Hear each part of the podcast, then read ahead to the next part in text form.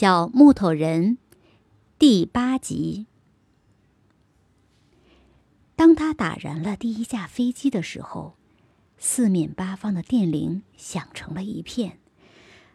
他又极快的打第二架，打燃了第二架，场中放开了照明灯，把全场照如白昼。他又去打第三架，这时候。场中聚集了不知多少敌兵，都端着枪，枪上安着明晃晃的刺刀，向他包围。他急忙就地一滚，滚到一架飞机上面。他知道，他们若向他放枪，就必定打了他们自己的飞机。那他心中说：“也不错呀，咱小木人儿和一架飞机在一块烧光。”也值得呀。敌兵还往前凑，并没放枪。小木人一动也不动，等待着逃走的机会。敌人越走越近了。小木人知道，发慌不但没用，而且足以坏事。他沉住了气，等敌兵快走他身前了，他看出来。他们都是罗圈腿，两腿之间有很大的空档他马上打好主意，猛地，他来了一个鲤鱼打挺，几乎是平着身子钻出去。兵们看见一条小黑影由腿中钻出，赶紧向后转。这时候，小牧人已跑出五十码，他们开了枪。那怎么能打中小木人呢？他是那么矮小，又低头缩背，膝盖几乎顶着嘴的跑。他们怎能瞄准了哇？可是他们也很聪明，马上都卧倒射击。小木人儿还是拼命的跑，尽管枪弹嗖嗖的由身旁、由头上、由耳边连连的飞过。既不向后瞧，也不放慢了脚步，一气跑出机场。后面追来的起码有一百多人，一边追，一边放枪。小木人的腿有点酸了，可是后面的人越追越紧，眼前有一道壕沟，他不管三七二十一便跳了下去。跳下去，他可是不敢坐下休息。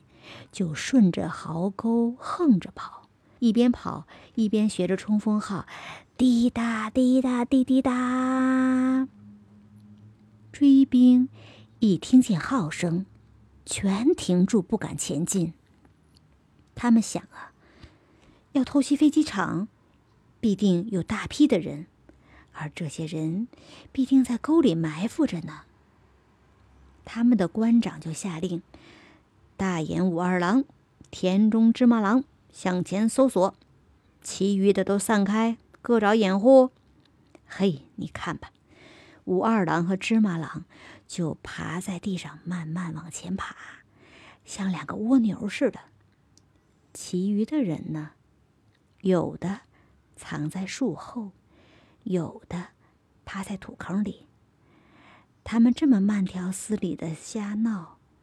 小木人已跑出了一里地，他立住了，听了听，寺外没有什么声音了，就一跳，跳出了壕沟，慢慢的往前走。走到天明，他看见一座小村子，想进去找点水喝。刚一进村外的小树林，可是就听见一声呼喝：“站住！”口令。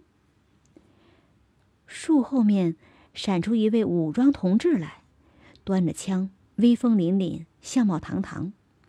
小木人一看，原来是位中国兵，他喜得跳了起来，过去他就抱着了同志的腿，好像是见了布人哥哥似的，那么亲热。同志倒吓了一跳，忙问：“你是谁？怎么回事？”小木人坐在地上，就把离家以后的事，像说故事似的从头说了一遍。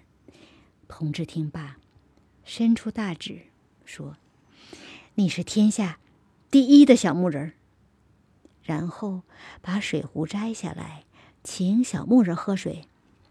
你等着，等我换班的时候，我领你去见我们的官长。太阳出来，同志换了班，就领着小木人儿去见官长。官长是位师长，住在一座小破庙里。这位师长长得非常的好看，中等身量，白净脸，唇上留着漆黑发亮的小黑胡子。他既好看，又非常的和蔼，一点也不像日本军那么又丑又凶。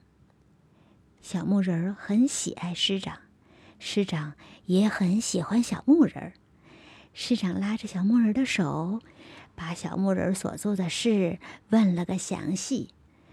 他一边听，一边连连点头，而且叫私书给细细记了下来。